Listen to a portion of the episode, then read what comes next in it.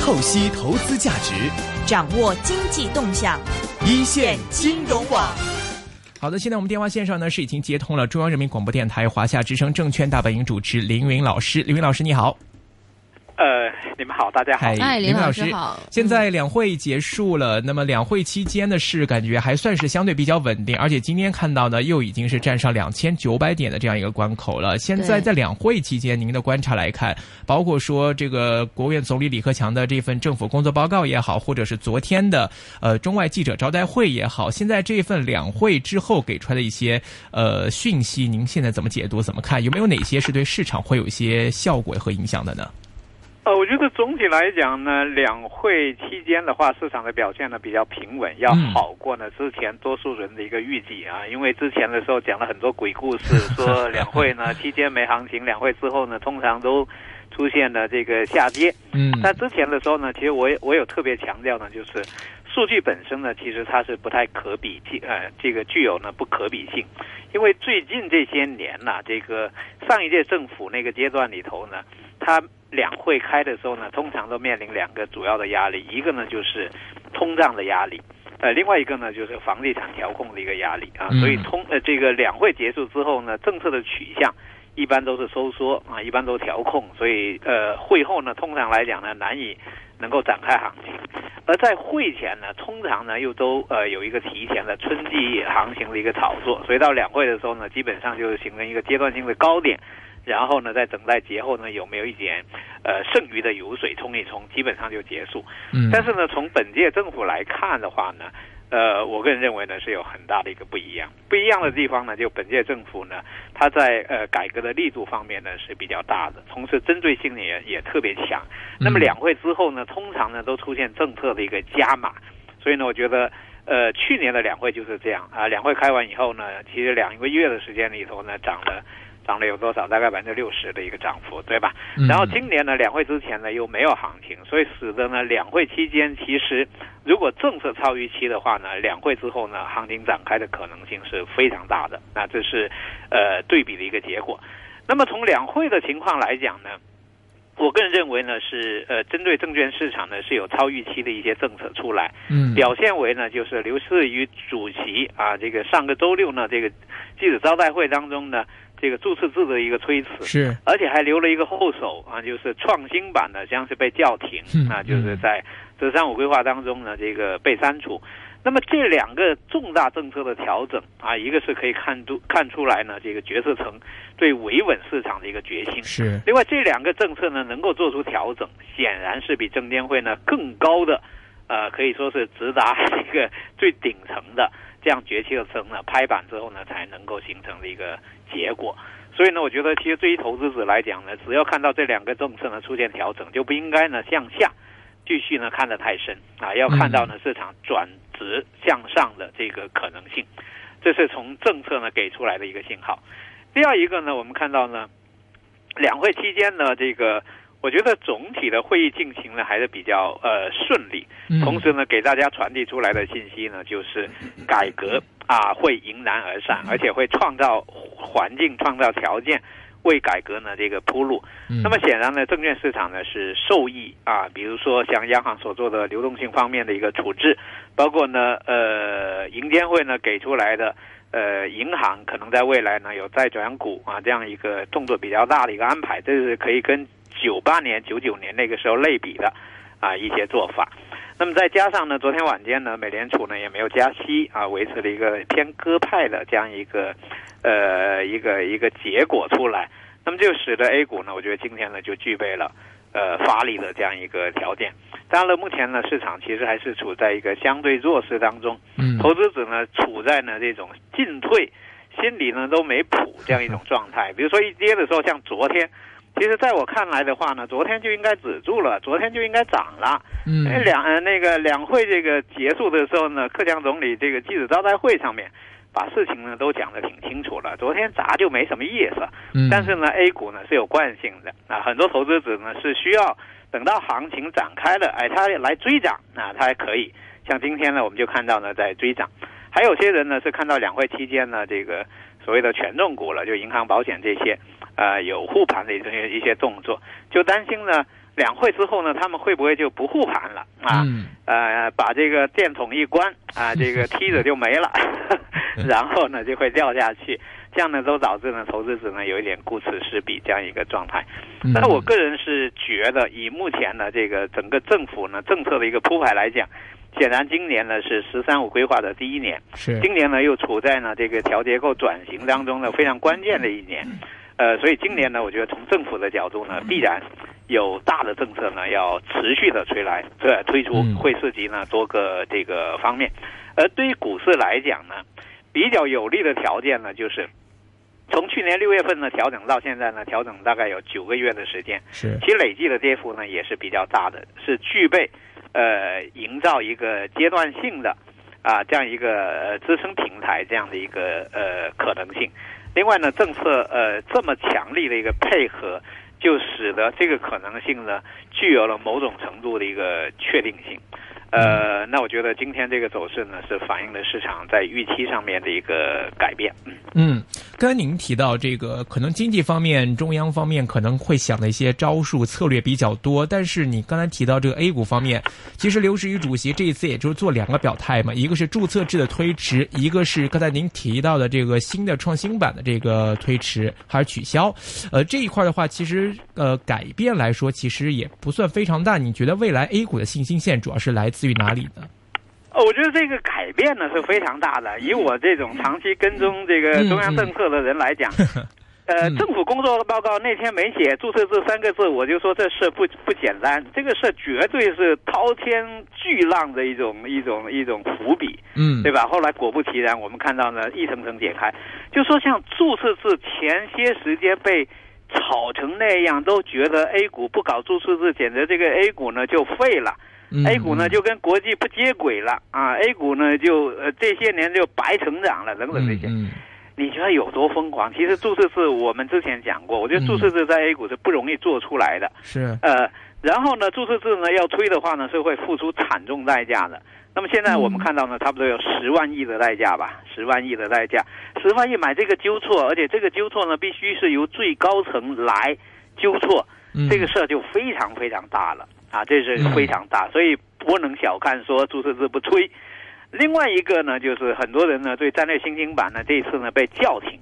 这个呢我觉得是呃也是非常大的，因为你像以前上海想搞个国际版，哎弄了半天呢是最后市场环境呢不支持，哎呀，然后呢推不出来。那上海呢这次要搞战略新兴板呢，其实也编了很多理由啊，包括呢嗯配合呃这次的政策，还起了一个特别好听的名字。但从核心来讲呢，它主要还是为了融资，多个呃多个渠道啊，多个平台来融资。而且呢，这种融资的话呢，会使得市场内部的结构变得更加的复杂。嗯另外呢，因为大家呢对这种方式的融资呢又很担心，所以呢，最终的结果呢就是桌子上面你摆多了一碗饭，结果人家把锅都砸了，什么事也撤不成。嗯所以我觉得这个呢取消啊，这个呢也是非常大的一个决策。那么这样一些决策呢，是不是能够导致呢？就是市场呢就彻底转好啊？这个倒不一定啊，嗯就是很多人还会有怀疑啊。包括呢，有些人讲说，当年这个呃国际版呢最后没推啊，那么 A 股呢该跌不也还跌下去了？是但我觉得还是不一样，一定要看到呢，这一次股市是最高层呢在这里头呢起这个决定性的作用，是在拍这个板，而且呢，呃，本届政府呢如果要顺顺当当呢，呃，推动了这轮改革的话呢，股市肯定是要扮演。它的一个角色，至少呢，他不能呢是拖后腿的这样一个角色啊。嗯所以的话呢，我觉得这两块呢，都使得我们对呃市场本身的呃走势呢，会趋于在未来来讲呢是乐观的。而对 A 股呢自身的一个判断来看的话呢，大家一定要看到呢，就是在降息和降这个存准率的一个背景之下，那么其实 A 股呢整体环境来讲呢，我觉得出现重心的上移呢是很正常的。比如说假定，呃早些年呢两千二到两千，呃两千二上下呢，那是一个呃铁底的话。那么，如果在各种政策支持之下，流动性释放的一个背景之下，两千六到两千八呢，构筑新一轮的铁底的可能性是存在的啊、我们不敢说它一定就做成，但是方方面面哎配合支持，想办法，它是有可能呃做成的。A 股的历史呢，其实就是这样呢，逐渐走出来的。比如说当年最低点的时候呢，去到三百点附近，后来呢，在五百点附近呢，形成重要的历史大底。然后一翻上来的时候呢，在八百点整理之后呢，呃，一千点守住，又形成了另外一个大底。基本上 A 股的底呢都是，呃，五八零三啊这样的一种状况，一千三百点、一千五百点、一千八百点、两千点等等这样上来的。所以呢，我觉得如果政策呃对路子的话呢，在两千六到两千八之间形成一个坚强底部，这个可能性是非常大的。这个可能性是看领导做不做。然后呢，措施对不对位？嗯，哎，这个呢是可以的。另外呢，从这个创业板来看的话呢，因为没有了，呃，战略新兴板呢这样的一个捣乱，注册制呢又推迟，推迟的结果呢就意味着未来市场在供应上面呢是要排队的，是要按照现在呢这种每周呢这样一个发行节奏来做。那么你会看到呢，呃，创业板呢就有了，就创业板也好，中小板也好，就有了先发的一个优势。因为它毕竟呢已经在台上，而且呢它拥有各种这个融资的工具、整合的工具等等这些，那么它贵一点、便宜一点呢，就变得不是特别的重要啊，不是变得特别的重要。关键就是大家认可不认可，就是这个样子。然后呢，我们再 A 看 A 股的细节，A 股呢其实目前来讲呢，整个定价的分布呢是。呃，符合各种人的需要，比如说你特别愿意便宜点的，那么无非就是银行或者地产这些，市盈率呢就比较低，那你有可能呢就是拿分红等等这样一些。那你如果说比较保守一点呢，那传统的制造业的一些公司，传统的一些公共事业的公司呢，可能市盈率呢也不算太高，十倍到十五倍之间，这也是有一个很大的一个群体。然后再往上走的话呢，二三十倍市盈率的正常的成长股也有蛮大的一些。所以呢，只要大家呢对后市啊形成呢看法上面的一个调整的话，那么 A 股呢就会呃形成一个合理的一个一个分布啊，嗯这是另外一块。再有的话呢，我觉得呃节后呢就是两会之后呢，我为什么觉得呃会有机会呢？是基本上我们可以看到呢，呃它有可能是两个年度的走势的一个混合版本，一个走势呢就是零九年那次。零九年那次呢，全球呢金融危机，然后 A 股呢也跌得不成样子，比这次跌的还更惨，跌到幺六六四点，然后开始呢在春节前的时候呢止跌出现反弹，反弹的过程当中呢也是，呃怀疑的声音呢也是非常大，在两千两百点到两千四百点之间呢做一个徘徊，然后两会开完之后呢，大家看到了流动性的释放和看到了政府。啊，这个出台政策的一个决心，然后当时呢有比较多的流动性呢进入股市，所以两会之后呢就一发不可收拾啊，从两千二百点呢一路涨到三千四百七十八点，大概呢四个月的时间呢涨了有百分之五十吧，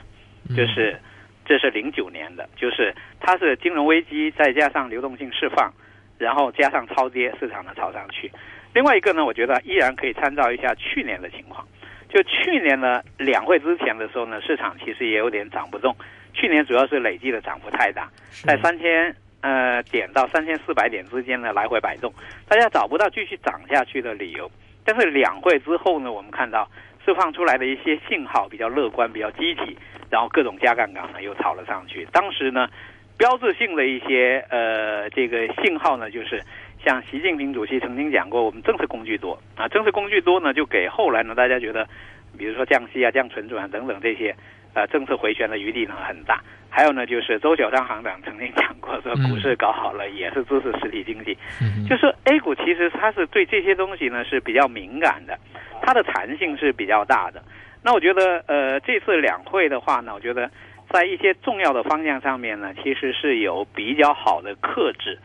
和比较好的限制啊，比如说新兴战略版这个事儿呢，呃，上周六呢，这个刘士余主席呢就没有拿出来说事儿，一个是很奇怪，就是媒体没有问到，另外一个呢，他也没有主动的这个交代，这是留出了一个悬念啊。然后呢，在两会最后，就昨天呢，克强总理的记者招待会上面，我觉得这次呢，克强总理呢更多的是讲面上的事儿，他没有特别拘泥啊去讲股市。啊，你看他，他就一句话就绕过去了，说刘士余主主席已经讲过了，对吧？他也没有特别呢去解释这个新兴战略版这次被删是什么个缘故啊，也都是绕过去。还有呢，在房地产问题上面呢，我注意到呢，两会呢基本上也是采取迂回的这种方式。嗯，因为开两会之前的时候呢，媒体都在热炒，热炒这个房价呢涨得过快啊，应该出台政策呢调控。那我个人呢对这种热炒呢是持保留态度的，因为我个人认为呢，房地产的这轮启动呢是必须的，是中国呢要往下一步呢这个改革呢必须做的一个功课，就是通过呢。房地产的这种启动啊，化解了金融风险，盘活存量资产。然后呢，中央政府呢有这么一个房地产的一个稳定器之后，它可以放开手脚呢去做更大力度的一个呃一个改革。那如果像一些媒体炒作的那样啊，房地产政策呢又还要调控等等这些，那么好不容易呢把这个市场的激活，就有可能会走回头路，而且呢会给买房子也好，或者给行业。呃，这些人也好，导形成了非常乱的这样一种政策的一个判断，所以我觉得这次呢，两会呢，既然大家说话有些话呢说的比较比较这个激烈，但同时呢，其实他是有意识的在引导一些对一些话题的一些啊一些过激的一些言论，我觉得在两会上面呢，能够感到。感觉到这种氛围。嗯，刚才您提到这个房地产的启动是必须的，但是其实你看现在这一轮这个房地产刺激以来了，其实你看一线城市的这个楼价升的，其实真的是还蛮夸张的。尤其香港现在最近楼市不景气的时候，很多这个香港人看到说内地楼市炒的这种狂热的程度，然后再计算回这个投资地产方面的这个投资回报比的话，其实很多香港人都无法理解。另外，如果这样的这种楼市的炽热程度延续下去，因为香港或者是海外日本也好，都经历过这种这个地产泡沫的爆破嘛？就是说，你现在可能短期之内可能像您说的盘活资产，那么中中央方面或者是各界有了足够的资金，然后资金链上供应上没有问题了。但是未来话，可能可不可能会有这种地产泡沫过大爆破的风险呢？我觉得全世界呢，在这个调控房地产上面呢，都没有完美方案，对吧？你激活它，它就有可能走的稍微呃过激一点，甚至呢会给下一步呢留出隐患。你如果打压它的话呢，它可能隐患就直接发生，可能直接经济也受影响，对吧？所以我觉得，如果想在房地产这个领域里头呢，找到两全其美，或者甚至是完美的解决方案，我觉得。纵观全世界呢，都没有人找到，对吧？所以呢，呃，对房地产的呃调控也好，扶持也好，我觉得还是要呃着眼于根本的一个出发点。然后呢，在这个过程当中呢，逐渐解决问题。有时候呢，不得不付出一些代价。这是我对房地产的一个理解。那么这一次呢，房地产的市场的一个启动，首先它是必须做的，因为如果它不启动，整个中国经济呢是一锅粥啊，确实那个稳定机动。你看一下今年一二月份呢，呃，中央财政收入里头那些气象。企业所得税不行了，金融机构交的税不行了，连股民交的印花税也都不行了，谁行呢？还要减呢？嗯，房地产啊，房地产呢，不管是土地出让啊，或者说这个过户转让啊等等这些，还是交了很多很多的税。另外呢，我们看中国呢，很多老百姓呢还处在于改善性需求呢非常旺盛，但是对房地产市场的走向呢判断上面呢又非常的犹豫，这样一种过程。所以你会看到其实。每次呢，这个赶波买房的人，并不是对房地产市场呢特别了解的人，也不是呢，说在这个市场当中做投资做得非常好的人，很多是被裹挟着、被迫，哎，参与到这个领域里头来。所以呢，我觉得信号的这个释放的话呢，还是要有一定的稳定性，要吸取呢以往的做法，就是一会儿就是推啊，一会儿就打压啊，这样的话呢，造成市场的激烈的一个波动，这个比现在。这种放着让大家呢去判断，但是政策呢有区别来做呢，我觉得更好一点。还有呢，就是一线城市当中呢，我觉得估计呢，也就是深圳呢这个呃投机炒房的人呢略多一点，因为深圳的人呢可能理财的意识呢更好啊，还有呢，它的限购呢可能有更大的空间呃被突破，因为它它这个限购呢这个呃锁定的时间呢比较短嘛，对吧？那其他的一些地方，呃，比如说我观察北京来讲，其实真正在投机性炒房的人是不太多的，至少它不是市场的主体。啊，还有呢，就是这次呢，房地产的这种所谓的热，主要还是是在二手房上面，因为很多人是卖套房买套房，是略微呢改善一下这个住宅的一个情况，所以对这一轮的热。既要看到呢它有合理性，它是一系列政策呢堆砌的一个结果；第二一个呢也要看到呢它对实体经济的带动作用呢比以往要小得多。因为以往呢买的是一手房，那来一套消化一套，那个呢对滚动就对对房地产这条产业链的滚动的带动作用呢是非常大的。嗯，现在呢我们看到的情况呢是卖套房买套房，多五平米多十平米的这样一种呃改善性需求为主。其实的话呢，它对整个产业链上面的带动不会特别强，所以我们对它的容忍度呢也要高一点。还有的话呢，就算贵一点的话呢，因为是有买有卖，其实对很多人来讲呢，它只是呢承受了多出来那么一点的这个涨价的一个因素，因为它属于高买和高卖这样的一个契合嘛，所以呢，它对价格的敏感性呢，我觉得也会稍微弱一点，反而呢，对市场氛围的敏感度呢会高一点，这是这一次呢跟以往呢不太一样的呃这个地方。是，所以呢，我觉得房地产政策呢是要稳定。另外，房地产呢是不能够激烈的呃波动，通过政策呃短期里头激烈波动的去去影响它。第三一个的话呢，对这次房地产呢所带来的。这个经济的企稳的话呢，也不能抱太大的一个预期，因为我觉得增量是比较有限的。嗯，另外我听说好像现在内地的话，可能会有些情况，就是用房贷来骗贷的情况，就可能自己亲友之间的一些交易啊，然后通过这个房产，然后来申请贷款，作为自己的，其实亲友之间的转名之类的，用房来骗贷这种情况，现在内地有没有？会不会说很多，比如说高价的成交啊，或者楼市的旺盛，反而是给这些情况带起来的？有没有关系呢？您看？我觉得像这种情况呢，在内地来讲呢是不多或者不会是一个主流，因为在内地呢，你你可以算一个总数。首先来讲呢，他愿意负债买房的人就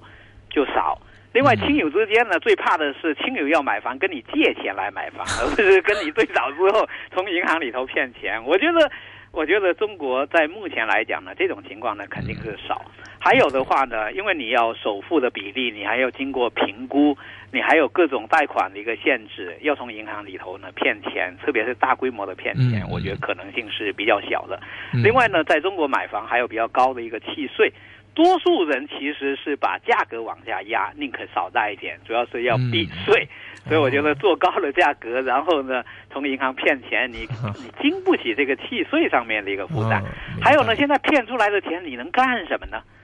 现在国内来讲呢，这个投资渠道本身就比较小，央行最近还在引导这个呃银行间的利率呢在往下走，所以你就算骗出来的钱又能够干什么？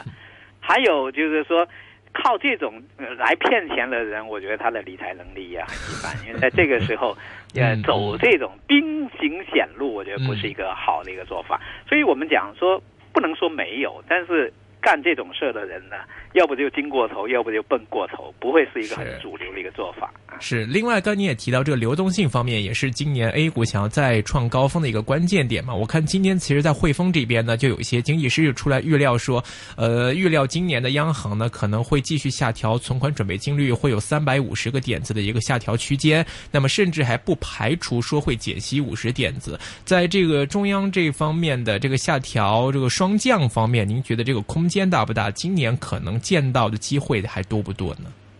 我觉得降息的空间应该是不会太大了，除非央行呢就是一意孤行，就是非要让呃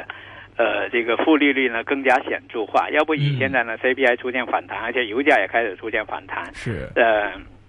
PPI 的跌幅呢也有所收窄啊，CPI 已经往上走，这个过程我觉得应该说留给央行的这个呃降息的空间呢不会太大。但是呢，如果汇率呢趋于稳定的话呢，存准率啊或者其他一些工具，呃，我觉得释放流动性呢应该是呃有空间的，这是一块，就来自央行。嗯。第二一个的话呢，我觉得股市呢，呃，因为去年呢刚炒完这一波，A 股的特点呢是炒完这一波呢都会有严重的失血，而且整个止血和休养生息的时间呢都需要比较长，因为每次的这种政策推动的资金推动的这种行情啊，都是有人获得了超额收益。然后都是有人呢，哎，财富呢被转移，被剪了羊毛。然后每次调整的时候呢，都是有大量的资金呢离开这个市场，所以呢，它整个休养生息的时间呢会比较长一点。所以现在在指望呢马上出现大行情，这个可能性呢是非常非常小的。但是呢，A 股呢现在我们能够寄希望呢，就是市场呢有一个休养生息的一个过程，进入一个平衡。呃波动的这样一个阶段。也就是说，市市场呢不要出现呢一跌连个躲的地方都没有的 啊，这样系统性的风险，你不管买什么，只要你买了就错了，那这个不行，这个资金就不敢进来了。呃，只要呢像比如说最近这段时间，有创业板呢这边波动大一点，但是呃沪市那边呢，哎有人维稳还比较稳定，然后呢到这两天的时候呢，创业板开始大幅波动。那么，呃，沪市那边呢有点压力啊，盘中有点回吐。如果是这样的话呢，我觉得系统性风险消除，然后结构性的机会呢开始诞生，那么投资者呢就会相对比较积极的入市。另外，投资者呢在控制仓位上面呢就会稍微松松手，这样也会带来这个资金。所以呢，我看 A 股是这样：第一呢是流动性啊比较充裕；第二一个呢是改革的力度呢比较大。第三一个呢是政策的利好，就是围绕股市的政策利好呢是超过预期。那第四一个呢，就是经过上涨之后呢，A 股很多人是看图的嘛，上涨以后呢，图形就会变好，投资者入市的愿望呢就会有所提升。那呃，再有的话呢，就是呃，如果你涨起来了，它不就赚钱了嘛？赚钱了，就更多的呢所谓的财富效应呢就进来了。所以 A 股呢是很容易呢在一波见底回升当中呢形成自我加强。这样一种效果，当然在下跌的时候呢，它通常也是反向的一个运涨，也会自我呃加强。所以我觉得走到今天这一这一步的时候呢，你会看到市场还是有弹性的、有活力的。但是呢，操作起来呢，依然是不会太容易，因为你呃，首先是面临一个要选选市场的一个问题，是沪市还是深市，是大盘还是小盘。是高弹性的还是稳健的等等这样一些问题。第二一个呢是节奏啊，你是追着买还是要等调着买啊，对吧？在昨天还有很多人说必须长阴啊，我才进场。在今天呢，看见长阴长阳呢，可能很多人就已经进场。就是 A 股是一个很矛盾、很矛盾的一种状态。另外呢，可能卖方的声音啊也比较重要。比如说今天这一涨啊，所谓的一根长阳。改三观啊，这个券商呢开始写研报啊，开始怎么怎么看。但我昨天的时候呢，我有特别讲讲强调，就是说把这个呃注册制的推迟和新呃这个创新版的这种删除看成呃 A 股紫草壳资源是明显格局是小的，因为这样一个改变的话呢，应该是会提升了整个市场的稳定性，会提升了投资者的风险偏好。会使得整个市场的内在的活力、机制上面的活力，在政府啊政策做多的一个背景之下呢，是会有所激活。所以我觉得目前来看的话呢，市场应该是逐渐的转暖，就跟现在的天气呢是一样。但是呢，要小心的就是，天天气转暖的时候呢，它一个呢有可能有倒春寒，另外没有倒春寒呢，它可能有雾霾。是，呃，另外最近明显看到这个跟 A 股也站稳了一样，其实人民币最近也站得蛮稳的。另外，其实香港这边也关注到，就是说这个最近呃中央这次有消息传出来，是说可能会未来来一个叫脱冰税。这个脱冰税可能初始利率先是在百分之零，当这个人民币炒作未来这个如果交投比较旺的话，可能会把这个税率给拉上来，然后来打击这个控制这个人民币的炒卖活动。另外的话，之前的这个进出口数据不好了，很多人又预期说这个中国方面会不会说人民币要贬一贬，刺激一下出口，或者另外一方面也看到内地外汇储备方面下跌的情况也还是在继续当中。这一块的话，您看法怎么样啊？我觉得呃，人民币呃储备呢出现减少呢还是比较正常的，因为有些人是压这个预期，然后央行呢估计也在调整，因为它毕竟呢要人民币的这个汇率指数它要形成一个。多点支撑这样一个结构，所以它在呃储备资产上面呢，我估计也有相应的一个调整的一个必要。那基本上呢，我们可以看到呢，人民币汇率对美元呢是不可能太弱势的，因为美国的经济不可能好到这个超越全球的这种状况。另外，呃，美联储的加息也不是说他自己想加就能加上去 这样一个状况。所以呢，我觉得以目前来讲的话呢，人民币的汇率跟美元呢这个。不相上下啊，或者说有时候有点错位呢，是比较正常的一个状况。还有，我觉得对中国呢，可能要格外重视的就是今年呢是“十三五”规划的第一年，然后呢也是呢这个本届政府呢以啊五年周期来讲呢，它比较关键的一年。所以今年呢整个政府的工作的重心，我更我倾向于呢会更加的向经济这个领领域里头呢来倾斜。那么这样的话呢就会。呃，看起来呢，就干实事的、干真事的，呃，事呢会多一点。那么这是有利呢市场的稳定和活跃。至于说人民币贬值对出口来推动的话呢，之前我也曾经讲过，我是不太相信了，现在还可以靠出这个贬值。人民币就小额的贬值来推动了出口的大幅的这个改善，我觉得这个可能性是比较小的。嗯，呃，另外的话，其实这个刚才你也提到了，这个看到政府这一届的这个赤字率其实是有上升的。另外的话，您刚才也提到说，呃，政府在各方面的税收啊、印花税各方面的税，其实这种税收是在减少，但是而且政府现在还在推的是一个营改增的这个东西。未来的话，政府收入可能会进一步减少。这方面的话，其实你看政府财政方面的压力会不会说给政府将来在各领域方面施展方面来束缚住，或者是不方便来施展拳脚了？呃，我觉得应该可以吃点老本吧，因为在过去的二三十年的时间里头，政府在税收方面一直一直是呃领先于经济增长，说明我们在税收管理上面呢还是有很多办法，也累积了比较呃财大气粗嘛。嗯。那么在现在呢改革的一个关键时候的话呢，我觉得像赤字率呢高一点，像各种呃这个保障这个呃支出呢多一点，都是我们所谓。风呃，这个呃自然调节的一个结果，再加上呢，我觉得本届政府呢就改革的决心呢比较大，同时呢，他们其实对风险的偏好和承受力呢也比较强，这样呢还是有利于呢在呃税收呢看起来呃受到种种制约的背景之下呢，敢于啊敢于呢呃搏一下吧。嗯 是，那像营改增这样的这种政策推出来之后，您预期的话，其实对内地企业的正面影响会有多少？会不会说真的会很大程度上会帮到企业来改善自己的这个业绩或者是运营情况呢？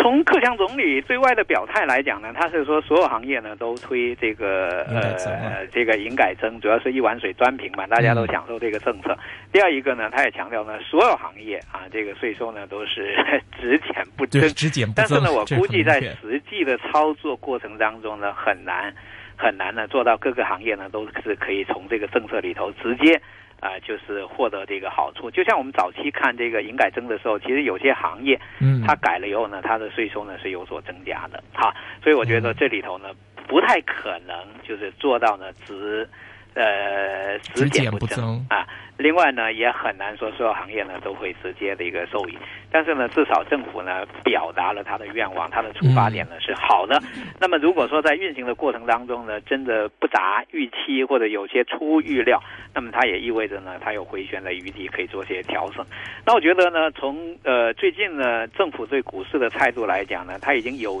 了比较。比较强的一个纠错的啊，这样一个意识和及时呢纠错的这样一个动作，这是很重要的。就像克强总理呢，在政府工作报告当中呢，他特别强调，就是说要有纠错和容错的这个机制。那我觉得从股市呢，过去这个一年多时间里头，这个起起落落，已经可以看到啊，他确实呢是在这样做，而且有些拐弯拐得非常大。那么在改革当中呢，要允许去试，但是发现真的错的话呢，又敢于去改。这两个呢都必须要，不然的话呢就麻烦大了。所以我觉得总体大家应该可以稍微乐观一点，但是要控制风险。嗯，好的，非常感谢林老师，谢谢。